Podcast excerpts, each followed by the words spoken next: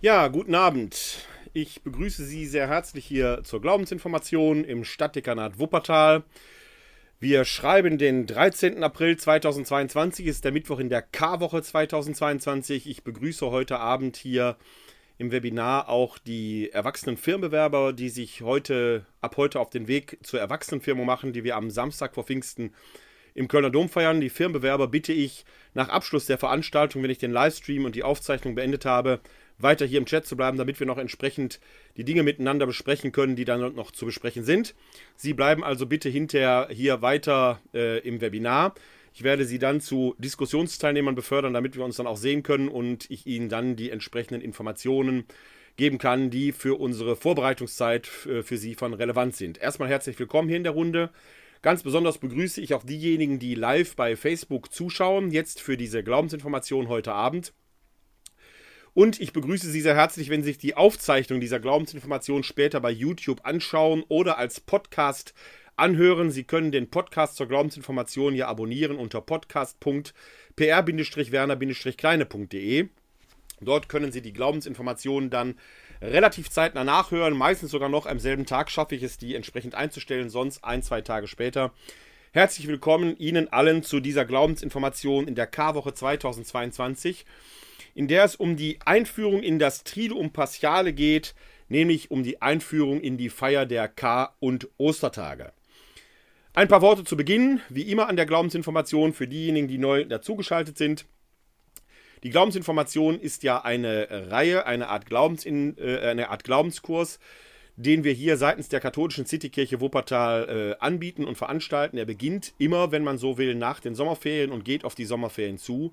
Er orientiert sich ganz grob gesagt am großen Glaubensbekenntnis und wir wechseln alle zwei Wochen ab zwischen bibeltheologischen und systematisch-theologischen Abenden mit zwei Ausnahmen. Am Mittwoch, die Abende, die Live-Übertragung finden immer mittwochs statt.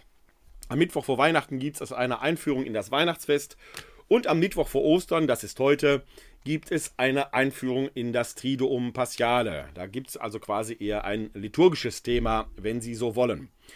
Jeder Abend der Glaubensinformation steht für sich alleine. Man muss sich nicht anmelden, man muss sich nicht abmelden, bis auf die Firmenbewerber. Die haben eine kleine Ausnahme.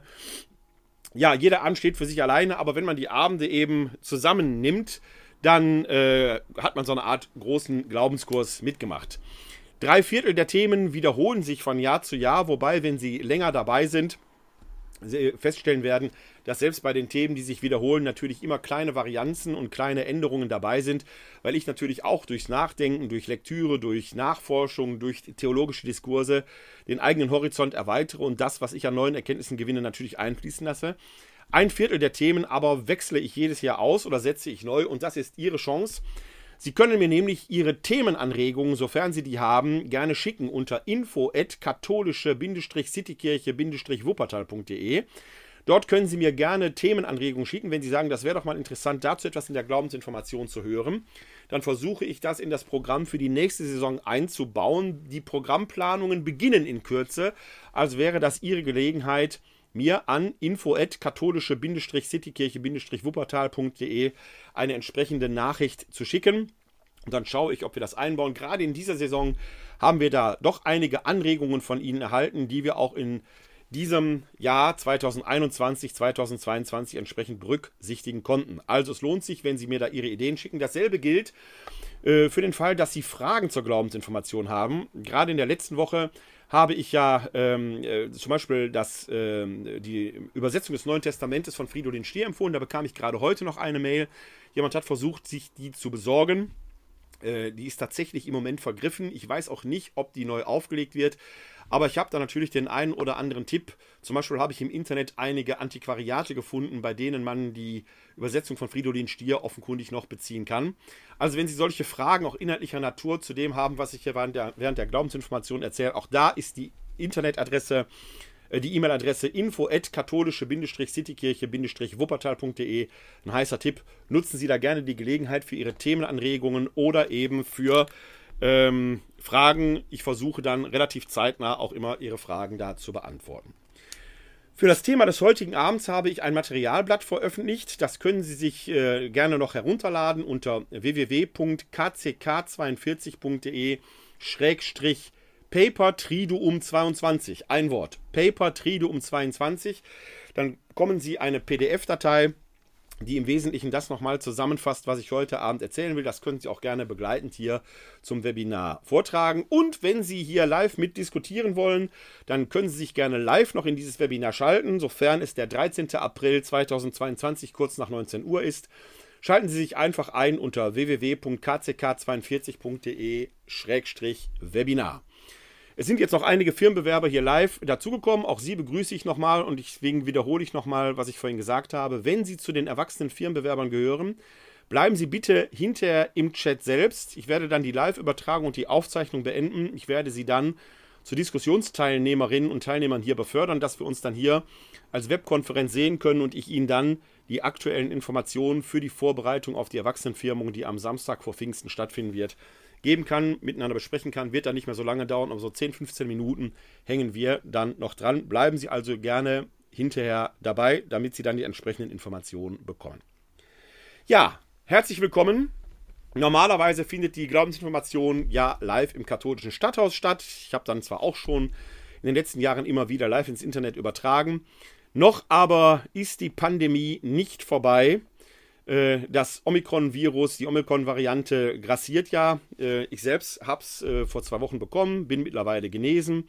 Mir geht soweit gut, aber ich merke schon auch in meinem Bekanntenkreis und im Umfeld sind die Infektionen jetzt doch häufiger und von daher macht es auch Sinn, auch wenn man den Eindruck hat, die Pandemie sei schon vorbei, dass wir doch die gebührende Vorsicht walten lassen, um dem Virus nicht die Chance zu geben, sich äh, das Gesundheitssystem wieder in die Knie zu kriegen. Deshalb bleiben wir hier mindestens noch mit den Sommerferien auf diese rein Digitalweise zusammen. Wie es danach weitergeht, werden wir dann entsprechend sehen.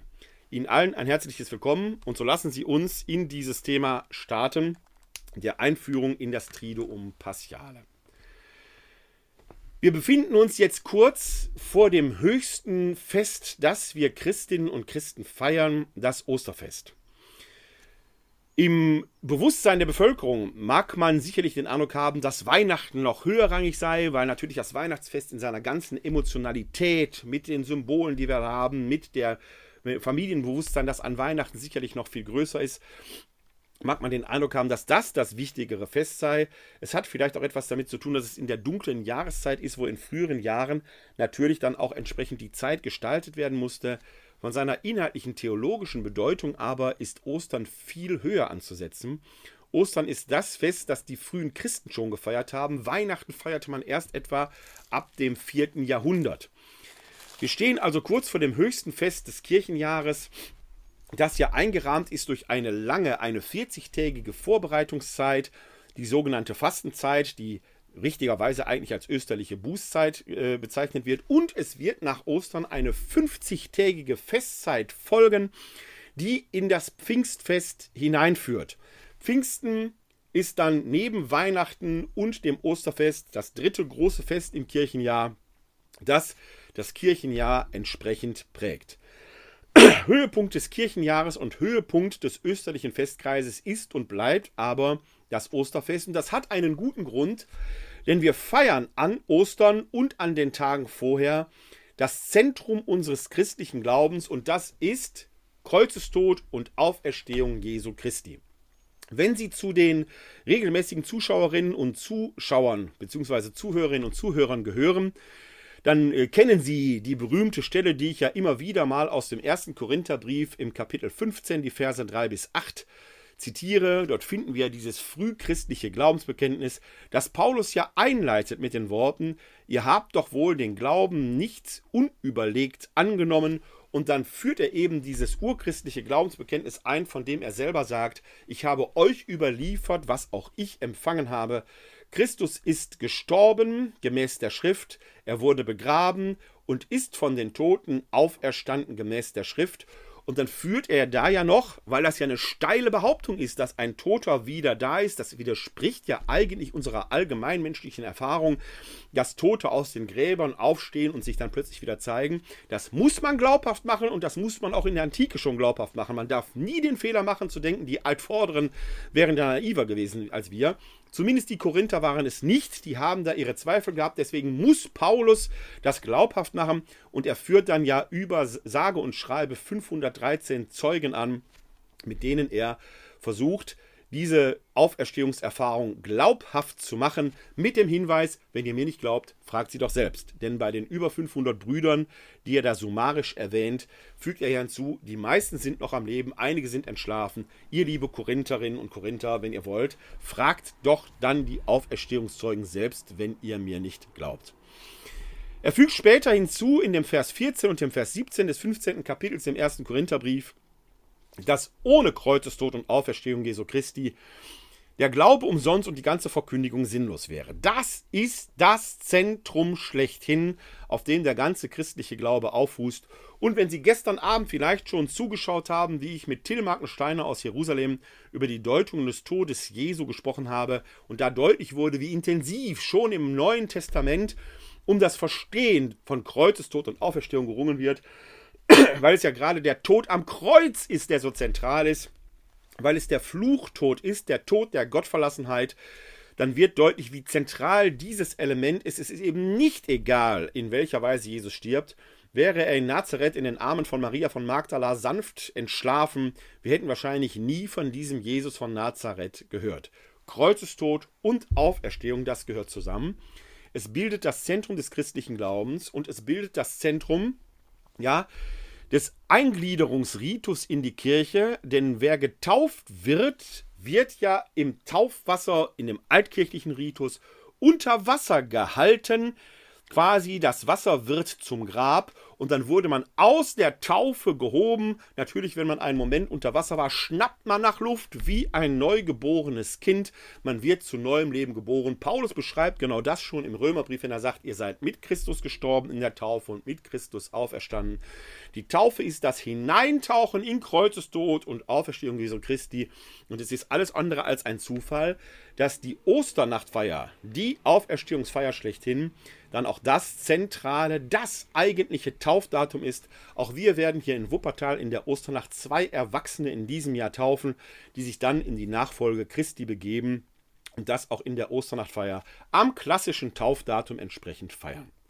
Sie merken schon, wir haben es hier mit einer verdichteten, intensiven Form des christlichen Glaubens zu tun, über die ich heute Abend in Anführungszeichen theoretisch reden werde, aber eigentlich geht es in der Theologie nie nur um das Theoretisieren, sondern das in die Lebenspraxis zu bringen. Und das ist ein zentrales Element der Liturgie, dass nämlich der Glaube lebendig gefeiert wird. Das, was wir glauben, ist das, was wir an Ostern feiern und wie wir es feiern. In der Feier selber kommt es zum Ausdruck. Das bedeutet dann eben auch Triduum Paschale. Fangen wir mit dem Wort Triduum an. Triduum heißt drei Tage Gottesdienst. Tatsächlich feiern wir Ostern in drei großen Liturgien, nämlich der Gründonnerstagsfeier, der Karfreitagsliturgie und der Osternachtfeier. Es sind drei einzelne Liturgien, die zusammen aber einen großen zusammenhängenden Gottesdienst ergeben. Ein Gottesdienst ist ja dadurch gekennzeichnet, dass er eine liturgische Eröffnung hat. Die ist im Allgemeinen eben das Kreuzzeichen mit dem im Namen des Vaters, des Sohnes und des Heiligen Geistes und dem liturgischen Gruß, der Herr sei mit euch und mit deinem Geiste. Und am Ende einer Liturgie, am Ende eines Gottesdienstes, steht dann der Segen mit dem Entlassruf. Die Erbietung des Segens über die Mitfeiernden und die Entlassung geht hin in Frieden. Schauen wir uns die drei großen Liturgien an, die mit Gründonnerstag über den Karfreitag hin zur Osternachtfeier führen, stellen wir fest, dass in der Gründonnerstagsliturgie am Anfang zwar ein liturgischer Gruß steht, das Kreuzzeichen mit der liturgischen Begrüßung, der Herr sei mit euch und mit deinem Geiste, aber am Ende der Gründonnerstagsfeier steht kein Segen und kein Entlassruf. Der Gottesdienst ist ja auch noch nicht zu Ende. Er wird fortgesetzt am Karfreitag der Karfreitag, die Karfreitagsliturgie, die Liturgie vom Leiden und Sterben unseres Herrn Jesus Christus, hat nämlich keine liturgische Begrüßung. Er fängt mit einem stillen Einzug an. Wir gucken uns die Feier gleich auch noch etwas näher an. Und am Ende der Karfreitagsliturgie steht kein Segen und kein Entlassruf. Wieder wird zwar eine Zäsur gesetzt, aber der Gottesdienst, der am Gründonnerstagabend begonnen hat, ist noch lange nicht zu Ende. Er mündet nämlich in die Osternachtfeier, die am Anfang zwar dieses großartige Zeichen der Lichtfeier hat, wenn die Osterkerze am Osterfeuer instituiert wird, aber auch dort eben keine liturgische Eröffnung stattfindet, weil ein Gottesdienst fortgesetzt wird, der am Gründonnerstagabend begann, über den Karfreitag jetzt in die Osternacht mündet und erst am Ende der Osternachtfeier steht der große Ostersegen mit dem Halleluja und dem Entlassruf, gehet hin in Frieden, Halleluja, Halleluja, Dank sei Gott dem Herrn, Halleluja, Halleluja. Erst jetzt findet der Abschluss einer Liturgie statt, die drei Tage vorher begonnen hat. Jetzt möge man fragen, wieso denn drei Tage? Der moderne Mensch ist ja gewohnt, dass ein Tag 24 Stunden hat. Wenn wir Gründonnerstag abends anfangen und in die Osternacht hineingehen, dann liegen da gerade 48 Stunden zwischen. Sind das dann nicht nur zwei Tage? Nach moderner Zeitrechnung könnte man so verfahren, aber wir befinden uns ja in früheren Zeiten. Und in früheren Zeiten fing der Tag mit dem Sonnenuntergang an. Das ist liturgisch heute noch so. Das geht zurück auf das Buch Genesis, auf den sogenannten ersten Schöpfungsbericht. Da heißt es ja, dass Gott an jedem Tag sein Werk vollbrachte und dann heißt es dort immer, es ward Abend, es ward Morgen, ein Tag. Es ward Abend, es ward Morgen und in dieser Weise fängt im jüdischen und in der Folge auch im christlichen Bewusstsein der Tag eben nicht um Mitternacht an, wie wir modernen Menschen es empfinden, sondern mit dem Sonnenuntergang. Das sichtbare Zeichen war, wenn man so will, in dem Moment, wo man einen schwarzen von einem weißen Faden nicht mehr unterscheiden kann, das ist der Zeitpunkt, an dem der neue Tag beginnt. So, jetzt haben wir quasi in der Nacht von Gründonnerstag auf Karfreitag, es fängt ja am Vorabend an, also schon am Donnerstag ist Tag 1. Dann geht die Sonne unter, wir haben Karfreitag, das ist Tag 2. Und es geht nochmal die Sonne unter in den Samstag hinein, das ist Tag 3. Und dann kommt die Osternachtfeier, die formal schon zum Sonntag gehört. Und dadurch kommt dieses Bewusstsein zustande, dass wir ein Drei-Tage-Fest haben, obwohl zwischen den Feiern faktisch 48 Stunden liegen. Also das Erste, was wir festhalten können, ist, wir haben es hier mit einer großen Liturgie zu tun, die über drei Tage währt, die am Gründonnerstagabend anfängt und dann in der Osternacht erst ihr Ende findet. Drei Liturgien, die zusammen einen Gottesdienst ergeben.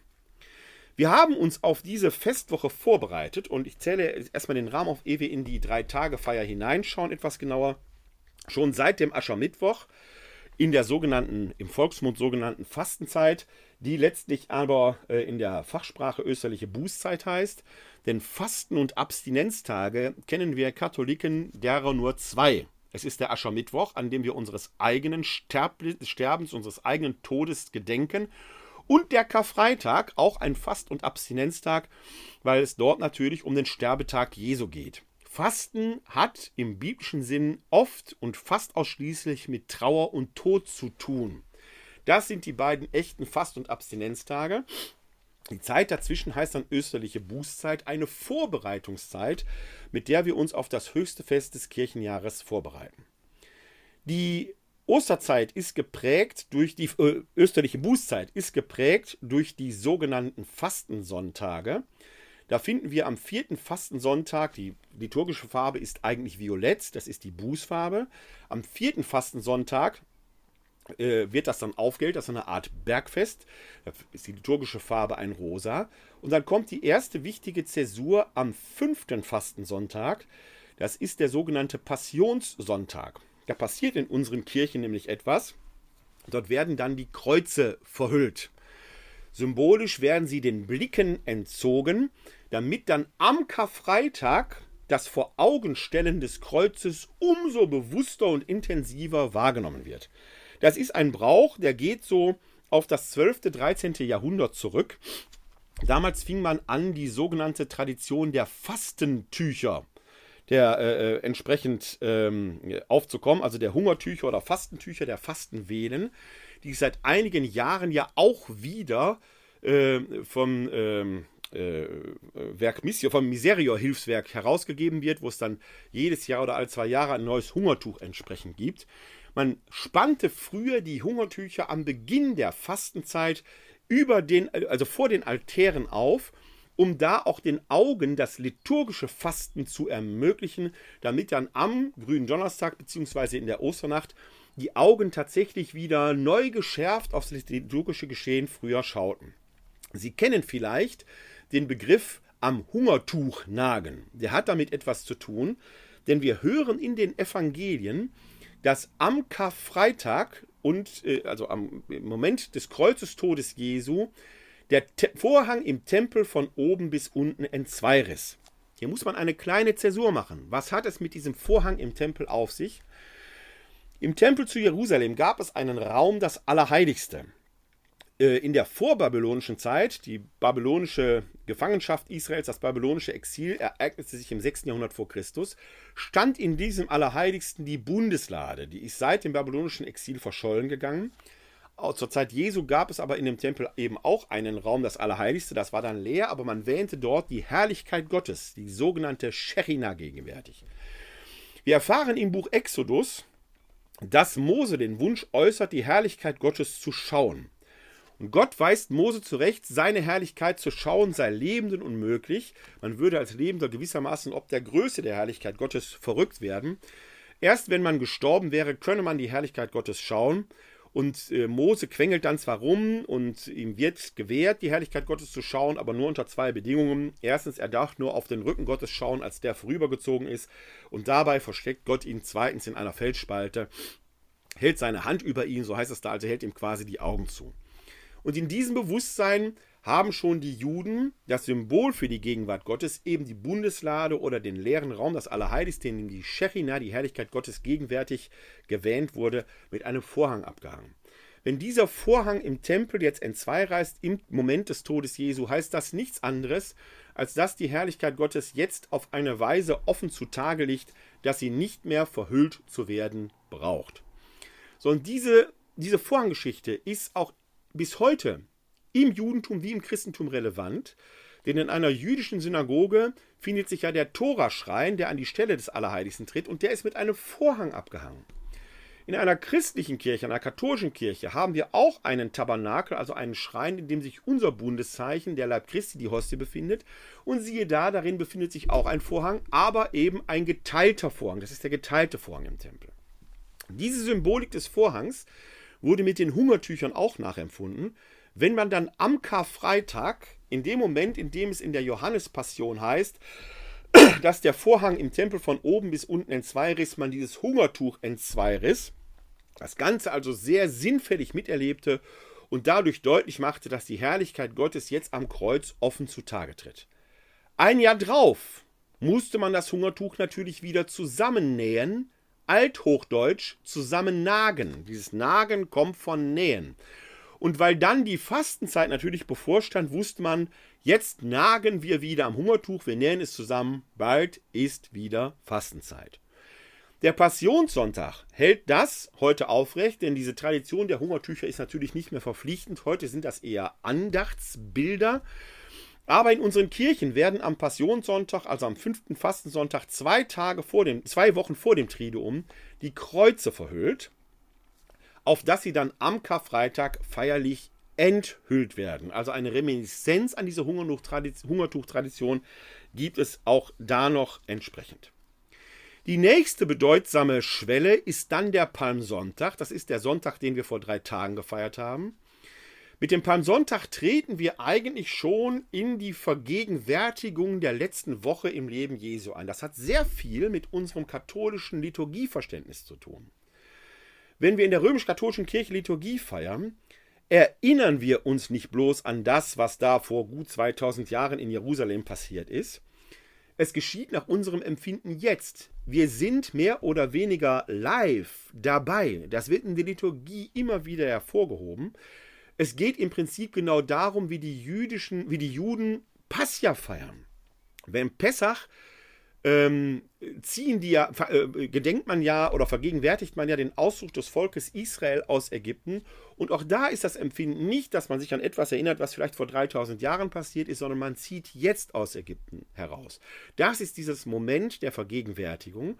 Und das wird geradezu handgreiflich, lebendig, erfahrbar gemacht wenn an Palmsonntag die liturgischen Feiern quasi dem Höhepunkt entgegenstreben, denn wir lesen in den Heiligen Schriften, dass etwa eine Woche vor seinem Leiden und Sterben Jesus auf einem Esel in Jerusalem eingezogen ist und die Menschen Palmzweige abrissen, heute bei uns sind es eher auf Buchsbaumzweige, und ihn mit dem Jubelruf Hosanna begrüßten. Was ist historisch passiert? Wir wissen, dass sich Kreuzestod und Auferstehung im Zusammenhang eines Pascha-Festes in Jerusalem ereigneten.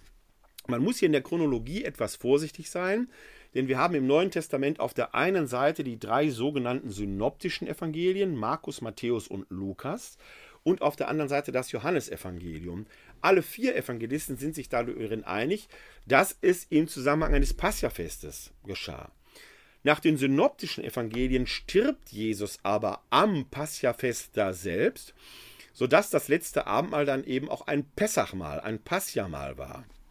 Nach dem Johannesevangelium stirbt Jesus in der Stunde, in der im Tempel die Pascha-Lämmer geschlachtet werden. Da wäre Pascha einen Tag später. Man wird sich hier als Exeget entscheiden müssen. Man kriegt das nicht deckungsgleich. Ich persönlich folge in der Chronologie der synoptischen Linie, weil ich den Johannes, der sonst historisch sehr exakt arbeitet, hier aber doch sehr deutlich Jesus als das wahre Paschalam vorstellen möchte. Also er hat ein spirituelles Interesse. Demnach wäre also, wenn man meiner Linie folgt, man kann da exegetisch aus vielen Gründen auch anderer Meinung sein, ich halte aber sehr viel von der synoptischen Chronologie da, wenn man dem folgt, dann kann man eben entsprechend äh, äh, sagen, dass das letzte Abendmahl ein Passjamal war und vor dem Passjamal, und das ist, das ist jetzt unabhängig von den Evangelien, das Pessachfest gehörte zu den großen Wallfahrtsfesten, wo Juden früher nach Jerusalem wallfahrteten. Die Stadt Jerusalem hatte eine Einwohnerzahl, man schätzt sie damals auf etwa 20.000 bis 30.000 Einwohner in Nicht-Wallfahrtszeiten. Zu Wallfahrtszeiten füllte sich die Stadt an, sodass teilweise bis zu 200.000 Menschen plötzlich in der Stadt waren. Es verwundert also nicht, dass die römischen Behörden damals höchste Aufmerksamkeit hatten, denn in einem solchen Gedränge kann natürlich schnell ein Tumult ausbrechen, ein Aufstand ausbrechen, was auch immer. Jesus nutzt den Beginn der Pascha-Feiern eine Woche vorher, um feierlich in die Stadt einzuziehen. Es ist aber relativ unwahrscheinlich, dass das Volk links und rechts stand, sondern dass es eher die Anhänger Jesu sind, die ihn dort quasi als König, als echten wahren König, als Himmels- und Friedenskönig, nicht als einen, der irdische politische Ansprüche hat, in der Stadt begrüßen. Man kann die Anhängerschaft Jesu auf etwa zu diesem Zeitpunkt 200 bis 300 Personen schätzen. Und die machen natürlich schon etwas her. Wenn die vor und hinter Jesus äh, damit in die Stadt einziehen und rufen Hosanna Yeshua, dann macht das Eindruck und das fällt auf. Denn Hosanna heißt übersetzt Hilf doch. Und der hebräische Name Jesu, Yeshua, bedeutet übersetzt Gott hilft. Das ist ein Schlachtruf. Hosanna Yeshua. Hilf doch, Gott hilft. So zieht Jesus in Jerusalem ein. Und dann heißt es, dass er einen Tag später in den Tempel hineingegangen sei, sich dort alles angeguckt habe und dann kommt es zu dieser berühmten Szene der sogenannten Tempelreinigung, wo er die Händler aus dem Tempel wirft.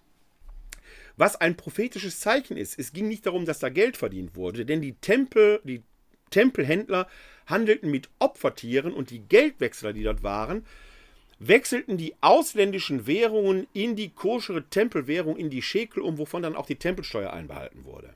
Das Zeichen, das dort Jesus setzt, ist ein kultkritisches Zeichen. Er wendet sich gegen den Tempelkult, der suggeriert, ihr müsst hier, um Gott gnädig zu stimmen, ein Opfer darbringen. Das gesamte Wirken und Verkündigen Jesu geht aber dahin, dass Gott unmittelbar ohne kultische Vermittlung schon bei den Menschen ist. Das ist der Hintergrund.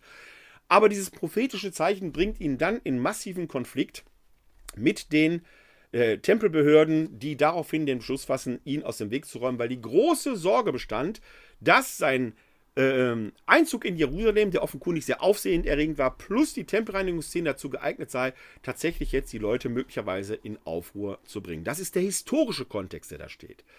Wir treten diesen historischen Kontext ein, indem wir am Palmsonntag tatsächlich diesen Einzug Jesu in Jerusalem nicht nachspielen, wohlgemerkt, sondern vergegenwärtigen. Wir gehören zu den Jüngerinnen und Jüngern Jesu, die mit Jesus in Jerusalem einziehen und mit Palmzweigen in der Hand, und so wird es in vielen Gemeinden ja gemacht, eine Prozession veranstalten, das Hosanna Jeshua nicht in der ähm, hebräischen Sprache, aber doch mit vielen Liedern entsprechend besingen und so in die heilige Woche eintreten.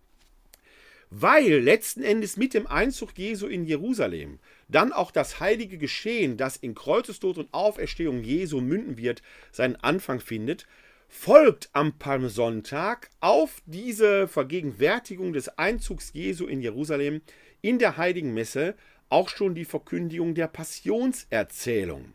Derer haben wir vier im Neuen Testament, nämlich in jedem Evangelium. Vom Umfang her stellt man schon fest, dass die Evangelien sehr auf diese Passionserzählung zulaufen. Die bilden die innere Mitte.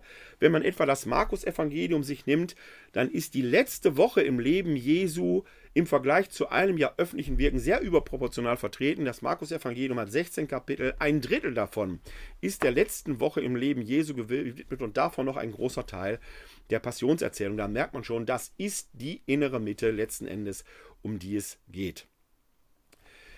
Am Palmsonntag wird jeweils eines der synoptischen Passionserzählungen, eine der synoptischen Passionserzählungen verkündet. Nochmal, die Synoptiker sind Matthäus, Markus und Lukas.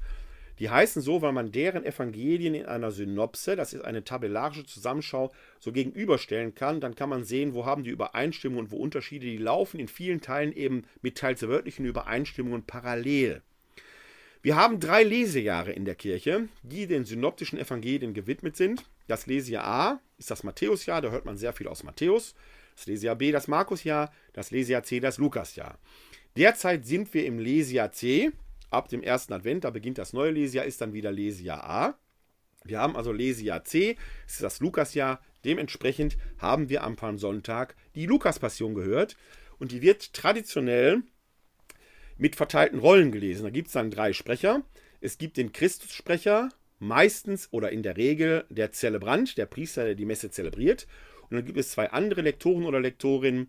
Die eine spricht die sonstigen Sprechteile, die direkten Reden, und der oder die andere äh, ist der sogenannte Evangelist, der die entsprechenden verbindenden Elemente des Textes da vorträgt. Das ist das, was am Palmsonntag gesteht. Also wir hören da schon eine der Passionserzählungen. Wenn Sie jetzt fragen, wann kommt denn der Johannes? Der Johannes ist traditionell mit dem Karfreitag verbunden. Am Karfreitag wird immer die Johannespassion verkündet. Auch dort mit verteilten Rollen eben der Evangelist, oft meistens in der Regel der Zelebrant. Dann die sonstigen Sprechanteile und drittens der, nein, nicht der, der Christussprecher, Entschuldigung, nicht der Evangelist, sondern der Christussprecher ist der Zelebrant. Dann die sonstigen Sprechanteile und drittens der Evangelist, der die verbindenden Elemente verkündet. Das ist das, was am grünen Donnerstag, am Palmsonntag passiert. Und danach treten wir dann in die eigentliche K-Woche ein. Die K-Woche, der K-Montag, der K-Dienstag und heute sind ja Mittwoch, der K-Mittwoch sind liturgisch in Anführungszeichen unauffällig, in dicke Anführungszeichen gesetzt. Denn der erste große liturgische Schritt kommt der Tradition gemäß am grünen Donnerstag. Erstmal ein Wort zum Namen Gründonnerstag. Es ist zwar im Volksbrauchtum ähm, ins Bewusstsein gekommen, dass man am Gründonnerstag oft Speisen zu sich nimmt, die eine grüne Farbe haben, also oft Kräuter oder ähnliches. Tatsächlich kommt das Wort grün hier aber vom althochdeutschen greinen, was mit Weinen zu tun hat. Denn am Gründonnerstag ist es ja so, dass Jesus nach dem letzten Abendmahl in den Garten Gethsemane geht und dort Blut und Wasser schwitzt, also jetzt die Passion dann auch ihren Lauf nimmt. Und Erinnerung daran heißt dieser Donnerstag eigentlich Grein-Donnerstag, durch entsprechende Sprachverschiebung dann zu Gründonnerstag geworden. Bevor wir dann aber in das eigentliche Triduum hineingehen, muss noch eine Messe erwähnt werden, die in den Bischofskathedralen der Erzdiözesen bzw. Diözesen gefeiert wird. Denn am Morgen des Gründonnerstags feiern die Bischöfe traditionell die sogenannte Krisermesse. Sie laden dann das Presbyterium, sprich die ihnen zugeordnete Priesterschaft ein und weihen in dieser Messe, daher hat die dann ihren Namen, die heiligen Öle. Das ist das Krisamöl, das Katechumenenöl und das Öl für die Krankensalbungen. Die werden dort zubereitet und äh, werden dann in die entsprechenden Gemeinden verteilt, auf dass sie da während der Liturgien gebraucht werden. Das Katechumenenöl braucht man für die Katechumenensalbung, spielt eine wichtige Rolle bei Kindertaufen, aber man könnte auch Erwachsene in das Katechumenat durch eine Katechumenensalbung aufnehmen. Das Krisamöl ist wichtig für das Sakrament der Firmung. Krisamöl besteht aus Olivenöl und sehr reinen Balsamessenzen, ist auch für unsere Firmlinge heute Abend, für die Firmenbewerberinnen und Bewerber interessant. Auch sie werden bei ihrer Firmung mit dem Krisamöl gesalbt. Das Krisamöl besteht aus Olivenöl und Balsamessenzen, mit dem man früher die Könige gesalbt hat. Die, die mit dem Krisamöl gesalbt sind, und Sie merken schon, Krisam, Christus, Christ, das hat dieselbe Wortwurzel, haben Königswürde erlangt und bekommen durch dieses Sakrament, durch diese Salbung den Auftrag, als Christinnen und Christen in der Nachfolgeschaft Jesu zu leben. Und dann wird das Öl für die Krankensalbungen vorbereitet, das man für das Sakrament der Krankensalbung braucht. Traditionell gehört diese Krisamesse an den Donnerstag und es gehört eben dazu, dass der Bischof, dass die Bischöfe die ihnen zugeordneten Priester, die ihre, primär ihre Mitarbeiter sind, dort einlädt, diesen Gottesdienst mit ihnen zu feiern. Jetzt beginnt aber am grünen Donnerstagabend natürlich das Triduum mit den großen Liturgien, die an der entsprechenden Vorbereitung bedürfen. Das führt dazu, dass doch in sehr, sehr vielen Diözesen diese sogenannte Krisamesse eben nicht am Gründonnerstag, dem klassischen Zeitpunkt, gefeiert wird, sondern an einem der drei Tage vorher. In unserem Erzbistum, hier im Erzbistum Köln, ist es schon seit Jahren üblich, die Krisamesse am Karmontag zu feiern. Von heute aus gesehen, also vorgestern. Am Montag in dieser Karwoche hat unser Erzbischof Rainer Maria Kardinal Wölki die Priester seines Bistums nach Köln eingeladen zur Krisermesse und hat die Öle dort schon entsprechend vorbereitet. Also auch liebe Firmenbewerberinnen und Bewerber, das Öl, mit dem Sie am Samstag vor Pfingsten das Sakrament der Firmung empfangen, ist gerade frisch zubereitet worden, gerade vorgestern von unserem Erzbischof Rainer Maria Kardinal Wölke. Wie gesagt, ein Gottesdienst, der ursprünglich an den Gründonnerstag gehört, der aber aus praktikablen Gründen auf einen der Tage vorher verschoben werden kann und das geschieht auch meistens. Warum gehört er traditionell an den Gründonnerstag? Weil die Gründonnerstagsliturgie selber primär der Einsetzung des Abendmahls gewidmet ist. Wir feiern ja Sonntag für Sonntag die Eucharistie, die Vergegenwärtigung dieses letzten Abendmahls, das am grünen Donnerstag eben im Mittelpunkt steht. Dort hat Jesus ja das letzte Abendmahl gefeiert. Nach meiner chronologischen Auffassung war es dann eben auch ein Pascha-Mahl. Wie gesagt, darüber kann man exegetisch streiten. Ich bevorzuge diese Art der Chronologie. Das ist dann ein Pascha-Mahl gewesen, was aus meiner Sicht auch noch Sinn macht. Man kann zwar Paschamäler, die heute im Judentum gefeiert werden, nicht mit dem Paschamal Jesu vergleichen. Warum? Im Jahr 70 zerstören die Römer die Stadt Jerusalem, das zerstören auch den Tempel. Damit geht die innere Mitte des Judentums verloren. Und das Judentum muss sich in Anführungszeichen zwar nicht neu erfinden, aber muss sich ja rekonstituieren. Das geschieht auch auf der Synode von Jabne um das Jahr 100 herum. Dort entsteht das rabbinische Judentum, das wir heute noch kennen, mit der Halacha und der Haggadah. Die Pesach Haggadah, wie sie heute gefeiert wird, die Halacha ist quasi die religiöse Gesetzgebung bei den Juden, die Haggadah, wenn sie so wollen, die Feier. Die Pesach Haggadah, die Juden heute feiern, ist die, die auf das Jahr 100 zurückgeht. Die wird natürlich etwas mit den Pessachfeiern vorher zu tun gehabt haben, aber wir wissen nicht hundertprozentig, wie Jesus dieses letzte Abendmahl gefeiert hat. Es wird aber auf jeden Fall ein Pessachmahl gewesen sein. Was man annehmen kann, ist, dass eine der Verbindungslinien auch heute noch sichtbar ist, denn die Pessach Haggadah ritualisiert dieses letzte, ritualisiert diesen Sedermahl, dieses Pessachmahl sehr stark. Dort werden insgesamt fünf Becher gereicht. Die vier ersten Becher sind mit entsprechenden Deuteworten schon versehen. Der fünfte Becher aber äh, ist dem Hausherren, dem, der dem Sedermahl vorsteht, anheimgegeben, das mit einem eigenen Deutespruch zu versehen. Und es macht Sinn, wenn Jesus diesen sogenannten fünften Becher genutzt hat, um dort das einzusetzen, und das Deutewort über Brot und Wein zu sprechen, das wir heute noch als Mittelpunkt unserer Eucharistie feiern haben, dass er sagt, das ist mein Leib und das ist mein Blut. Das macht absolut Sinn und das ist das, was beim letzten Abendmahl gefeiert wird. Das aber steht genau im Mittelpunkt der Gründonnerstagsliturgie, mit der das große Triduum beginnt. Denn das habe ich ja vorhin schon gesagt, die Gründonnerstagsliturgie beginnt mit einer liturgischen Eröffnung, an deren äh, die dann die Liturgie einleitet. Und die Gründonnerstagsliturgie selber hat von dem äußeren Anschein nach erstmal die Form einer in Anführungszeichen normalen Eucharistiefeier. Es gibt aber mindestens zwei wichtige Elemente, die an diesem Abend hervorstechen. Davon ist eins nahezu unscheinbar und eins fakultativ. Denn wir haben in den synoptischen Evangelien und dem ersten Korintherbrief die Darstellung dieses letzten Abendmahls, die sogenannten Einsetzungsberichte. Das Johannesevangelium hat einen solchen Einsetzungsbericht nicht. Also im Johannesevangelium finden wir nicht, dass Jesus sagt, das ist mein Leib, das ist mein Blut, wenigstens nicht im Zusammenhang des letzten Abendmahls. Der hat das der Sache nach in der großen Brotrede im sechsten Kapitel. Aber nicht im Zusammenhang des Abendmahls. Übrigens auch ein Grund, warum ich eher der synoptischen Chronologie anhänge, während der Johannes da stärker einen Deutemoment drüber liegt, denn der Johannes hat eine Szene, die wir in den synoptischen Evangelien nicht finden, die sogenannte Fußwaschungsszene. Jesus wäscht seinen Jüngern die Füße und setzt damit ein Zeichen des Dienens, das nachgeahmt werden soll. Diese Vergegenwärtigung des Dienens kann, muss nicht, aber kann in der Gründonnerstagsliturgie vollzogen werden, wenn der Zelebrant hingeht und zwölf ausgewählten Personen die Füße wäscht, so wie Jesus es getan hat. In manchen Gemeinden strömt da plötzlich auch das Pastoralteam aus. Das halte ich persönlich für wenig sinnvoll, weil ja eben nicht das Team Jesu ausgeströmt ist, sondern Jesus selbst wäscht seinen Jüngern die Füße. Und Jesus wird ja in der Eucharistiefeier vertreten oder repräsentiert durch den Zelebranten. Der Zelebrant ist nicht Jesus.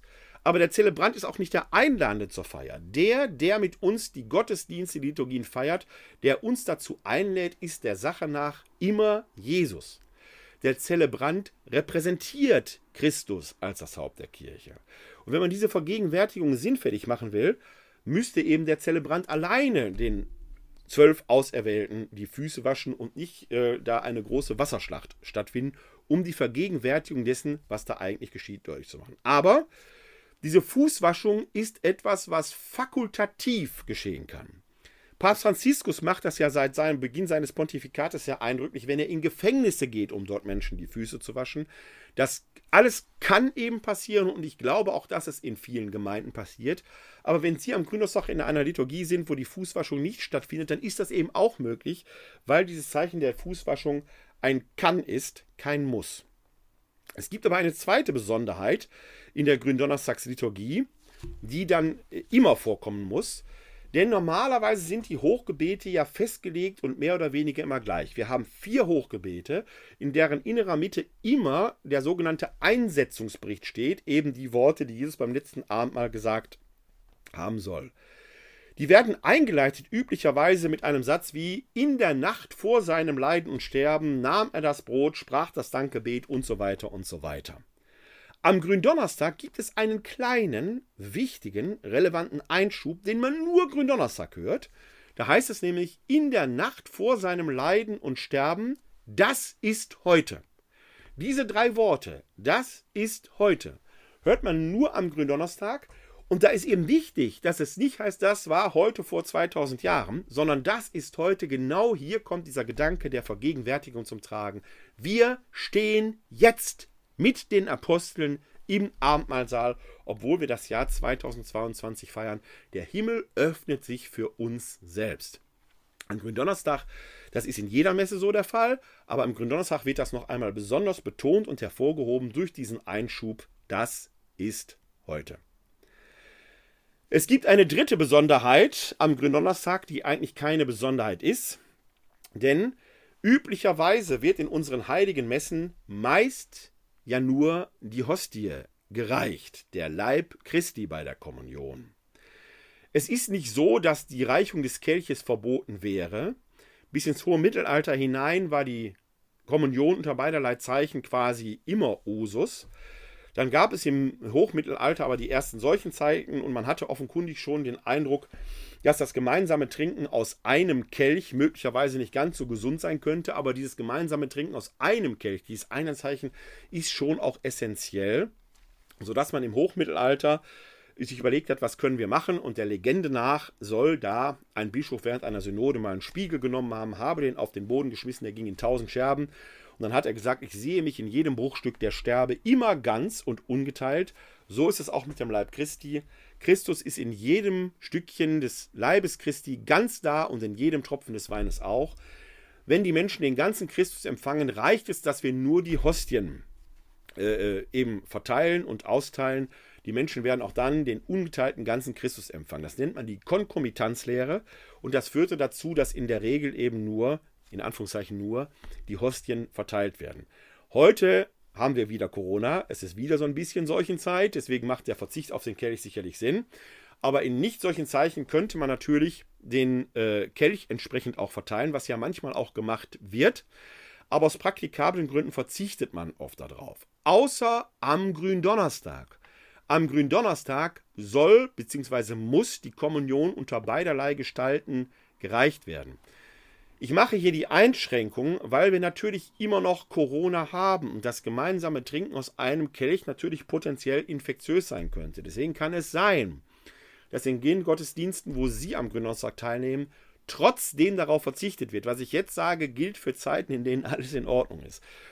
Man hört hin und wieder, aber das Zeichen müsse doch vollständig sein. Da kann ich als Exeget nur sagen, nicht unbedingt. Denn Jesus sagt ja beim letzten Abendmahl nach dem Zeugnis der Evangelisten, dass er nicht mehr von der Frucht des Weinstocks trinken werde, bis er mit, von neuem davon mit uns trinken würde, im Reich des himmlischen Vaters. Jesus selbst sagt also, ich werde erst wieder von dem Wein trinken, bis wir alle zusammen im Himmel sind. Jesus selbst scheint also die Brotkommunion da durchaus den, der Brotkommunion den Sinn gegeben haben. Und tatsächlich teilt der Auferstandene mit den Seinen, wenn er sich ihnen zeigt, eben Brot. Also wir haben da durchaus einen biblischen Ansatzpunkt. Aber in normalen Zeiten würde man am Gründonnerstag, auch das ist eine äh, prinzipielle Besonderheit des Gründonnerstages, den Kelch gereicht bekommen. Ob man ihn nehmen möchte, ist eine andere Frage. Die Gründonnerstagsliturgie folgt aber im Duktus einer normalen, in Anführungszeichen, Eucharistiefeier. Sie hat aber eben kein Ende, keine liturgische Entlassung, keine Entsendung, ich sagte es eingangs. Am Ende der äh, Gründonnerstagsfeier passiert aber etwas, denn wir hören in der Heiligen Schrift, dass Jesus nach dem letzten Abendmahl mit seinen Jüngern ja in den Garten Gethsemane zog. Und das spielt man quasi auch nach. Nein, es ist falsch, man spielt es nicht nach, man vergegenwärtigt es, indem man das Allerheiligste nimmt und in einen Seitenaltar, eine Seitenkapelle, wo auch immer hin trägt, es dort ausstellt und dann Anbetung halten kann. Denn Jesus ist ja mit den Seinen im Garten Gethsemane, wo er dann verhaftet werden wird. Und er bittet ja die drei zentralen Jünger, Petrus, Jakobus und Johannes, mit ihm zu wachen und zu beten. Und in dieser Tradition gibt es eben auch in der Nacht von Gründonnerstag auf den Karfreitag diese Gebetswachen oft vor dem Allerheiligsten. In manchen Gegenden wird auch der Altar komplett abgedeckt, zum Zeichen dafür, dass jetzt das letzte Abendmahl gefeiert ist. Dann kommt der Karfreitag. Ein stiller Tag voller Trauer. Am Morgen des Karfreitag werden hier und da ähm, Kreuzwegandachten gefeiert. Zentrales Element zentraler Liturgie des Karfreitags ist aber dann die Liturgie vom Leiden und Sterben unseres Herrn Jesus Christus. Eine karge, gleichermaßen aber auch ausdrucksstarke Liturgie, die nicht eucharistisch ist und deshalb theoretisch, der deshalb theoretisch auch ein Laie, ein Nichtpriester vorstehen kann. Das wird in manchen Gegenden zunehmend auch der Fall sein. In der Regel aber steht dann doch ein Priester der Liturgie vor. Auffällig ist am Anfang des Karfreitages der stille Einzug, denn am Gründonnerstag ist noch etwas passiert. Wir haben in der Fastenzeit, der österlichen Bußzeit, auf das Singen des Gloria verzichtet. Am Gründonnerstag wird es dann aber noch einmal angestimmt und ab dem Gründonnerstag, da werden Kirchenglocken, alles was wir haben, nochmal geläutet, schweigt die Orgel. Aus Zeichen, als Zeichen der Trauer über das, was sich nun ereignen wird. Deshalb ist der Einzug am Karfreitag auch still. Die Glocken werden nicht geläutet. In der Regel wird mit Holzklappern zum Gottesdienst eingeladen. Und dann findet am Anfang des Gründonnerstages die sogenannte Prostratio statt. Der Altar, alles ist abgedeckt, der Tabernakel ist geleert, Christus ist scheinbar nicht da, er stirbt ja, das ewige Licht wird aus der Kirche entfernt und der Priester, die Zelebranten werfen sich vor dem Altar, dem zentralen Symbol eines katholischen Kirchenraumes, der der Thron Gottes ist, der das Zeichen für das Kreuzesopfer Jesu Christi ist, werfen sich dort in Stille nieder, die anderen knien sich still hin. Das ist der Beginn der Karfreitagsliturgie, die das, was am Gründonnerstag begonnen wurde, jetzt fortführt. Die Karfreitagsliturgie führt dann aber in äh, die äh, Verkündigung der Passion hinein. Und ich habe es vorhin schon erzählt, dass am Karfreitag die Johannespassion jeweils mit verteilten Rollen oder meist mit verteilten Rollen vorgelesen wird. Das ist schon eine Besonderheit. Man merkt, dass diese Karfreitagsliturgie einen ganz eigenen Charakter hat. Die ist in ihrer Ausdrucksstärke so stark, dass sie eigentlich keiner weiteren Deuteworte in Form von Predigten verträgt. Man kann aber eine Predigt hören.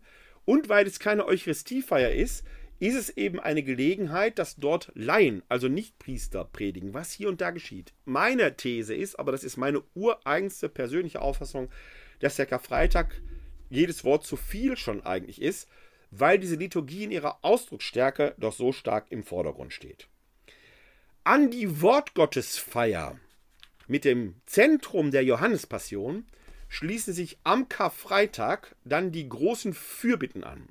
Das sind zehn vorgeprägte Fürbitten. In diesem Jahr wird es möglicherweise eine Besonderheit geben, weil äh, anlässlich der, äh, des Ukraine-Krieges eine elfte Fürbitte formuliert worden ist. Es kann also sein, dass Sie dort, wo Sie Karfreitag mitfeiern, elf Fürbitten hören. Traditionell sind es zehn die mit diesem berühmten Beritus des Beuget die Knie, erhebet euch gefeiert werden, wo die Menschen sich dann immer hinknien, die Mitfeiernden und wieder aufstehen, das Ganze zehnmal.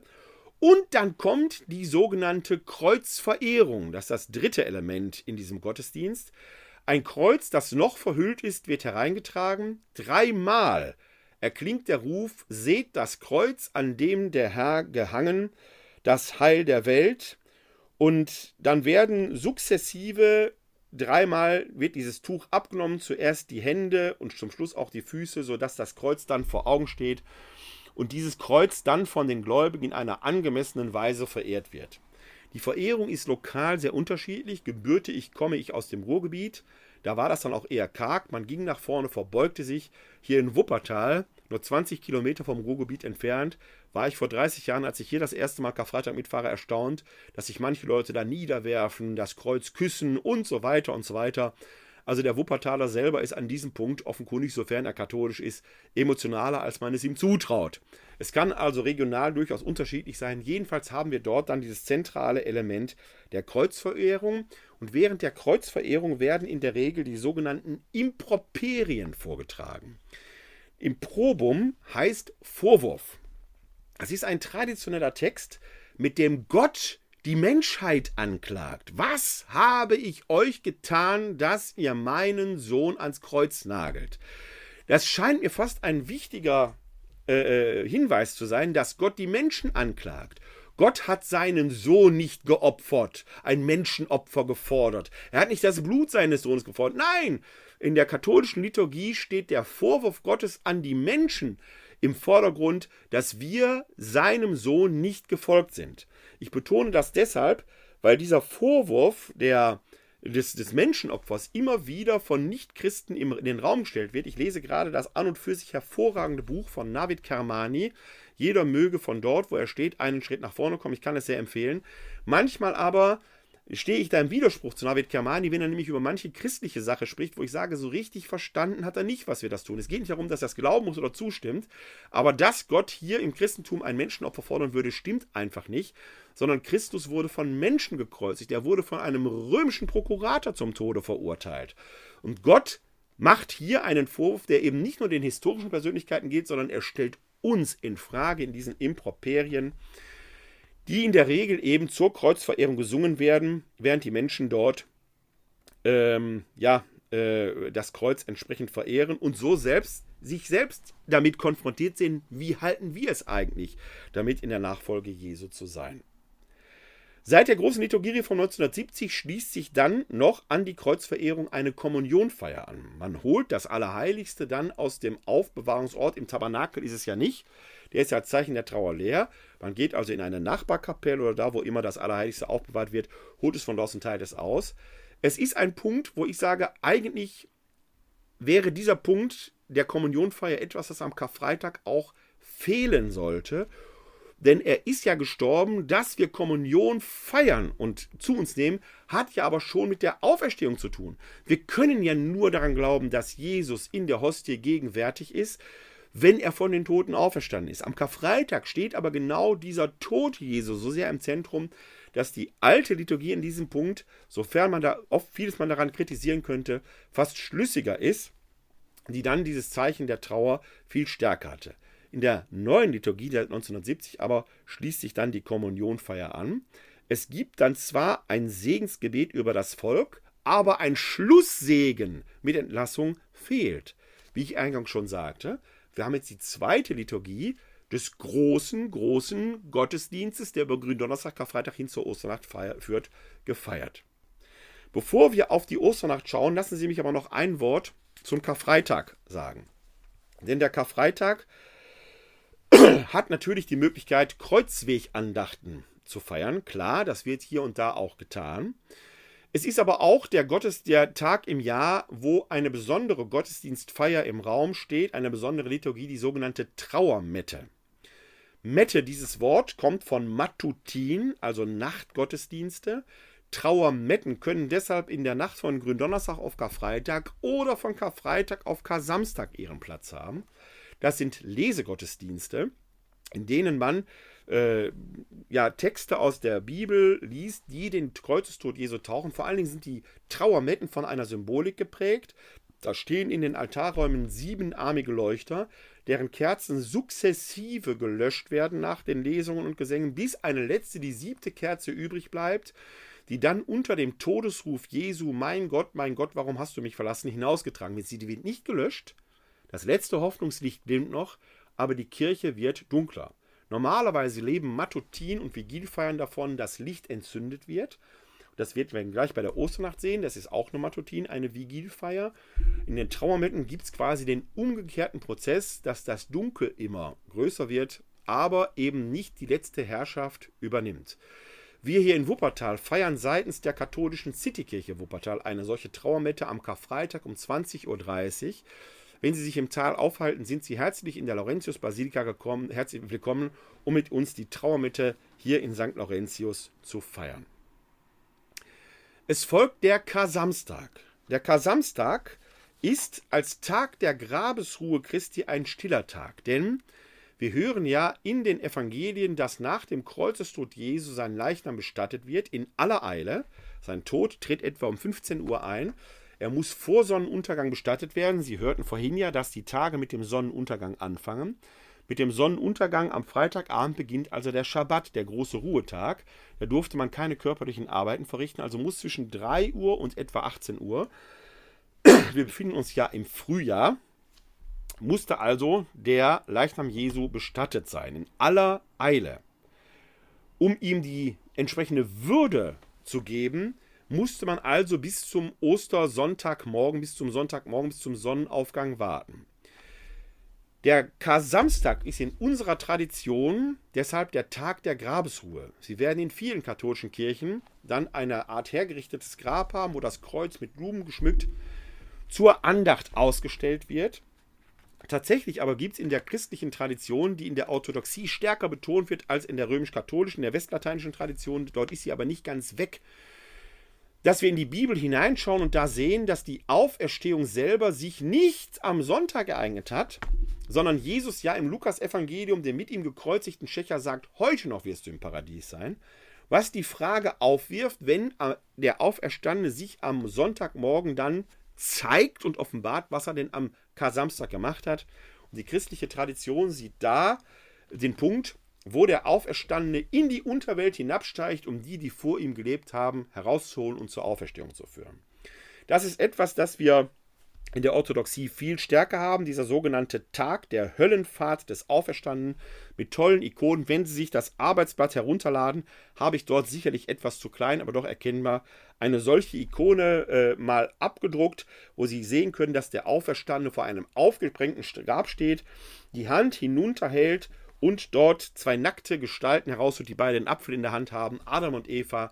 Der Auferstehungswille des Höchsten gilt also allen Menschen, allen, die gelebt haben, eben auch denen äh, bis zu Adam und Eva zurück. Ansonsten ist der Kar-Samstag ein liturgiefreier Tag. Es wird keine Eucharistie gefeiert. Es ist eben der Tag der Trauer bzw. der Tag der Grabesruhe Christi. Auch wenn Christus selbst nicht untätig bleibt, sondern bis in die tiefsten Tiefen der Hölle hinabsteigt. Wenn man Hölle definiert als Ort, wo Gott nicht ist, hört die Hölle in diesem Moment auf, Hölle zu sein, weil der Sohn Gottes bis in die letzten Winkel vorgedrungen ist. Dann geht die Sonne unter und es beginnt die Osternacht. Die Osternachtfeier selbst ist ein Nachtgottesdienst, der tatsächlich erst nach Sonnenuntergang beginnen darf. In den Amtsblättern der Diözesen wird deshalb sogar genau die Uhrzeit dokumentiert, ab wann die äh, Osternachtfeier eben beginnen darf. Und hier müssen wir vielleicht einen kleinen Blick auf das Osterdatum werfen. Wenn das letzte Abendmahl Jesu ein, Passach, ein Pessachmahl war, dann wissen wir das Sterbedatum Jesu. Es muss nämlich ein 14. Nisan gewesen sein. Das ist ein jüdischer Monat. Pessach wird immer am 14. Nisan gefeiert. Und zwar an einem 14. Nisan, der auf einen Freitag fällt. Das wissen wir, dass es der Rüsttag war zum Samstag, als Jesus am Kreuz starb. Und es muss ja Pessach gewesen sein, weil das Pessachmahl ja am Vorabend stattfindet.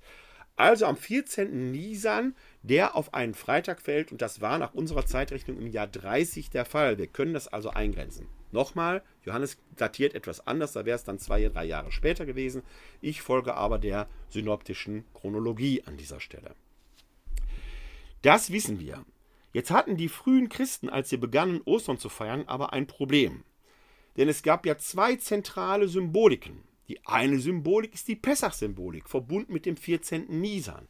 Der ist aber changierend. Bei uns ist ja der 13. April auch nicht immer auf dem Mittwoch. Der kann ja auch an anderen Wochentagen sein. Sollte man also Ostern immer am äh, Tag nach dem 14. oder zwei Tage nach dem 14. Nisan feiern? Oder war die Bedeutung des Sonntages nicht doch wichtig? Denn Sonntag ist der Tradition nach ja der Schöpfungstag.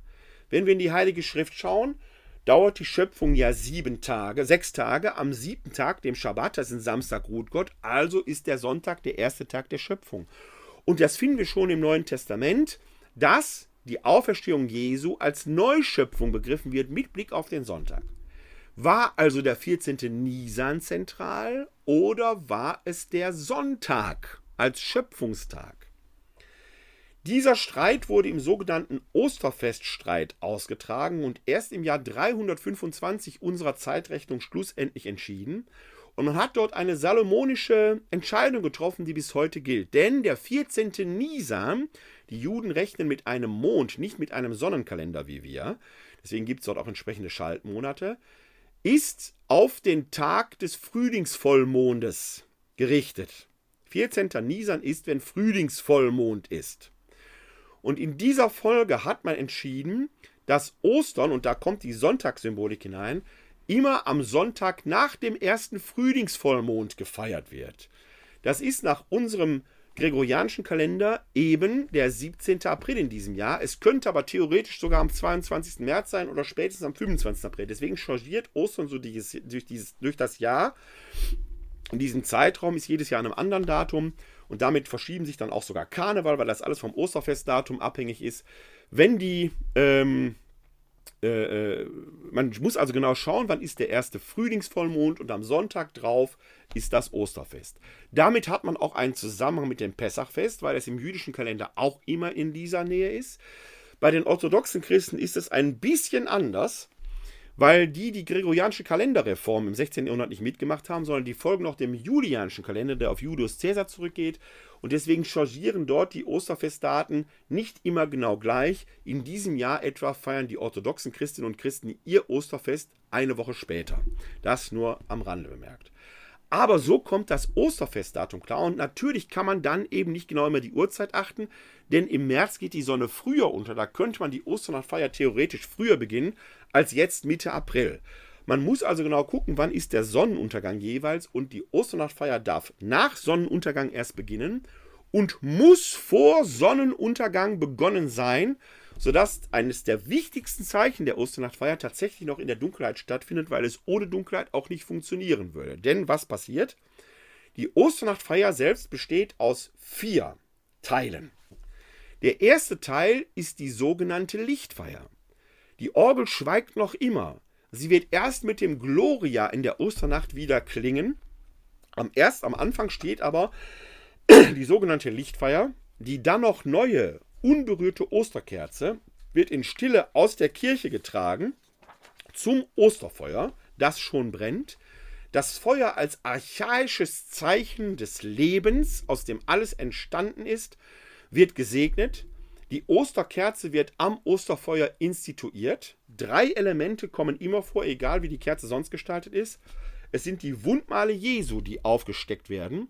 Die Osterkerze wird zwar das Zeichen der Auferstehung sein, es trägt aber die Wundmale Jesu, weil wir an die Auferstehung des Gekreuzigten glauben. Man kann den Karfreitag christlich nicht ohne Ostern denken und Ostern nicht ohne Karfreitag. Das sind zwei Seiten an derselben Medaille.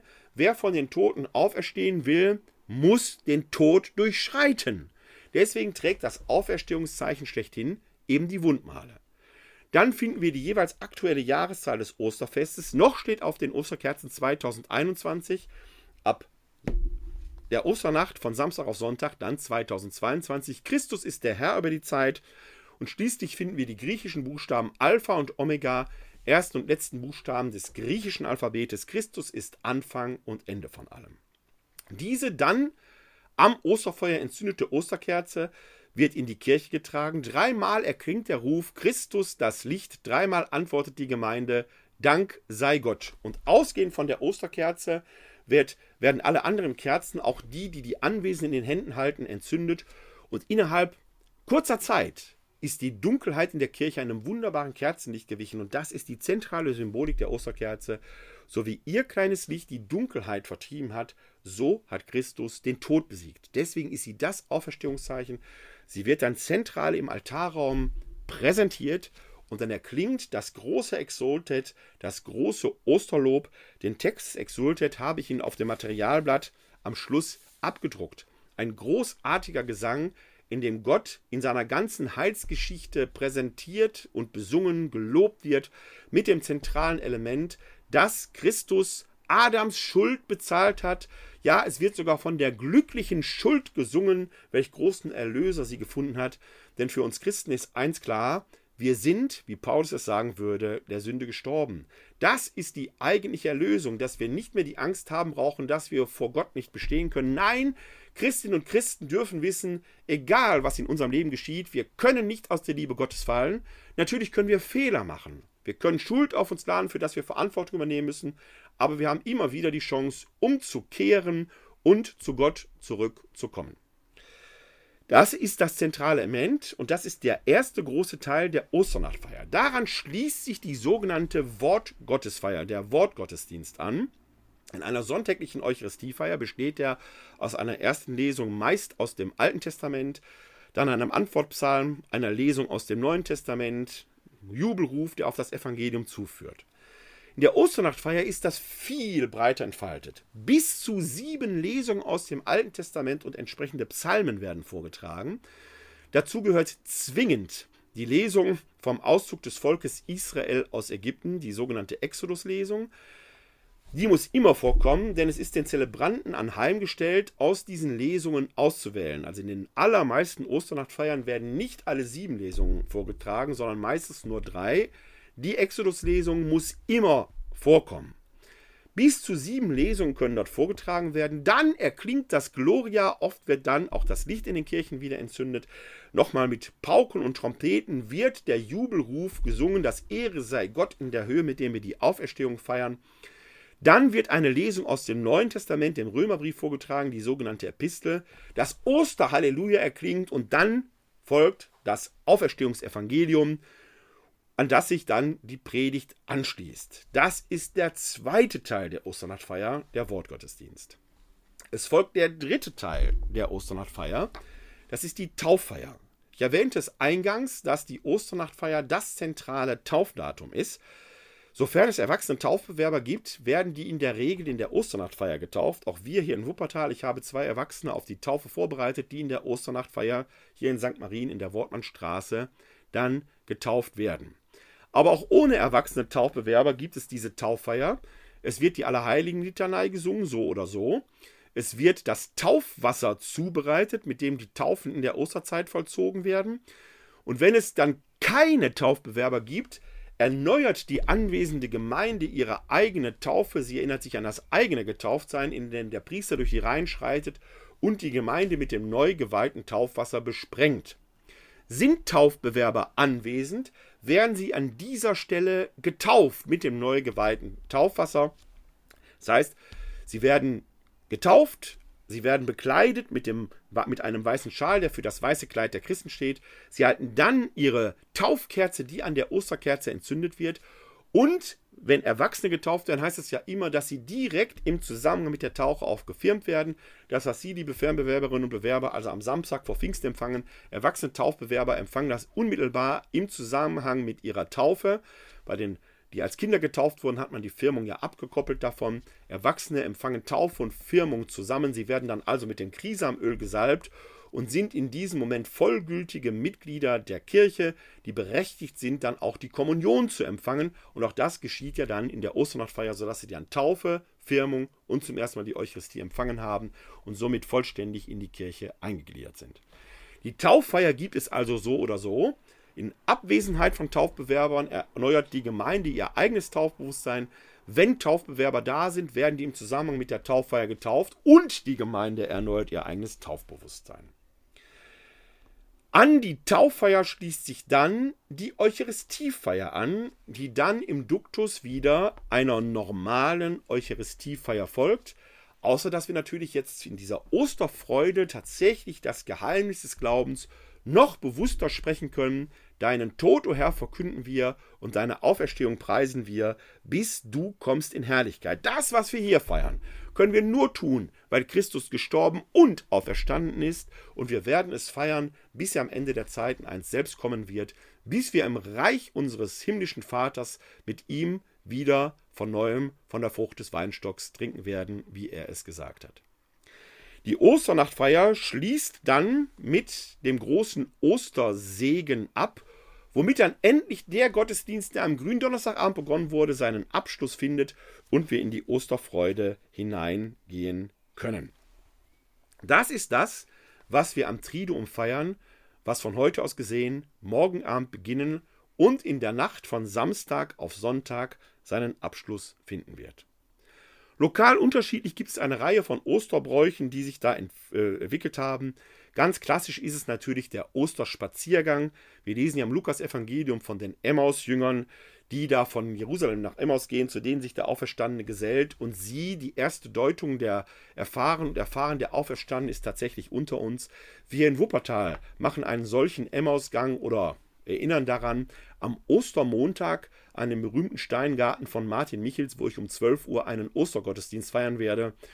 Und wer weiß, dass ich Motorräder segne und auch Tiere, eigentlich die Menschen, denen das anvertraut ist, ich werde dann dort all die segnen, die gerne spazieren gehen. Und manche halten mir da sogar ihre Schuhe hin. Auch die sollen natürlich den Segen haben, auf dass sie ihre Besitzer entsprechend tragen. Die Ostereier oder der Osterhase, eigentlich heidnische Symbole, aber Symbole des Lebens und der Fruchtbarkeit, sind im gesellschaftlichen Bewusstsein von Ostern ja kaum zu trennen. Dass wir Ostereier suchen, hat natürlich mit dem Aufsuchen des leeren Grabes zu tun. Im Johannesevangelium wird da ja sogar ein Wettlauf geschildert, wie die Apostel Petrus und Johannes sich einen Wettlauf liefern, wer erst am Grabe ist. Der Jüngere, der Johannes, gewinnt, aber er lässt dann dem Älteren aus Respekt doch den Vortritt. In Erinnerung daran gibt es in manchen Religionen sogar Ostereier-Wettläufe, wo man also Eierlaufen macht oder zwei Eier über eine Stange rollen lässt. Und welches Ei dann weiterkommt, ist das Johannesei. Aber man darf nicht vergessen, er lässt ja dem Petrus den Vortritt. Aus Polen kennt man auch einen schönen Brauch, nämlich den des Osterwasserschöpfens. Man geht am Ostersonntag zu einer frischen Quelle und schöpft dort in Richtung der Quelle das Wasser, das frisch ist, nimmt es mit nach Hause, bekreuzigt sich damit und gibt dieses Wasser eine Woche später wieder in den Bachlauf zurück, aber dann mit dem Fluss. Also da merken, dass auch Ostern eine Reihe von Brauchtümern entwickelt hat. Weihnachten sicherlich noch viel, viel mehr, aber Ostern ist und bleibt das höchste Fest des Kirchenjahres, das wir haben. Ich hoffe, dass ich Ihnen mit dieser Einführung eine kleine Erschließung der österlichen Festtage geben konnte, die es Ihnen ermöglicht, äh, dann Ostern nochmal in einer besonderen Weise vielleicht bewusst zu feiern. Es sind drei große Liturgien, in denen man vieles von dem, was wir an den Sonntagen feiern, die Sonntage sind wir, wenn Sie so wollen, kleine Osterfeste über das Jahr, wiederentdeckt und doch hat jede dieser drei großen Liturgien ihren ganz eigenen Charakter. Das ist heute am Gründonnerstag. Die Kargheit und doch Eindrücklichkeit der Karfreitagsliturgie und die große Freude am Osterfest, die in das große Osterhalleluja hinein mündet. Dazwischen gibt es noch besondere Liturgien, wie etwa die Trauermitten, die wir eben, ich erwähnte es, hier in Wuppertal am Karfreitag um 20.30 Uhr in St. Laurentius feiern, mit dem eindrücklichen Zeichen des siebenarmigen Leuchters, der sukzessive verlischt. Ich wünsche Ihnen allen ein frohes und gesegnetes Triduum, gesegnete Kar- und Ostertage. Die Firmenbewerberinnen, die jetzt äh, hier im Webinar sind, bitte ich, jetzt nicht sich wegzuschalten. Ich werde kurz hier die Veranstaltung beenden. Sie sehen gleich so ein Zwischenbild. Und äh, dann werde ich den Livestream beenden und die Aufzeichnung beenden. Und dann bleiben Sie bitte drin. Ich werde Sie gleich zu Diskussionsteilnehmern befördern, dass wir sehen können, um dann noch die entsprechenden Informationen für den Firmenkurs mit Ihnen zu besprechen. Ansonsten wünsche ich Ihnen allen, egal ob Sie live zugeschaut haben oder sich die Aufzeichnung anhören oder ansehen, wie gesagt, gesegnete Kar- und Ostertage. Bleiben oder werden Sie gesund und helfen Sie anderen gesund zu bleiben oder zu werden. Ihnen allen ein herzliches Glück auf.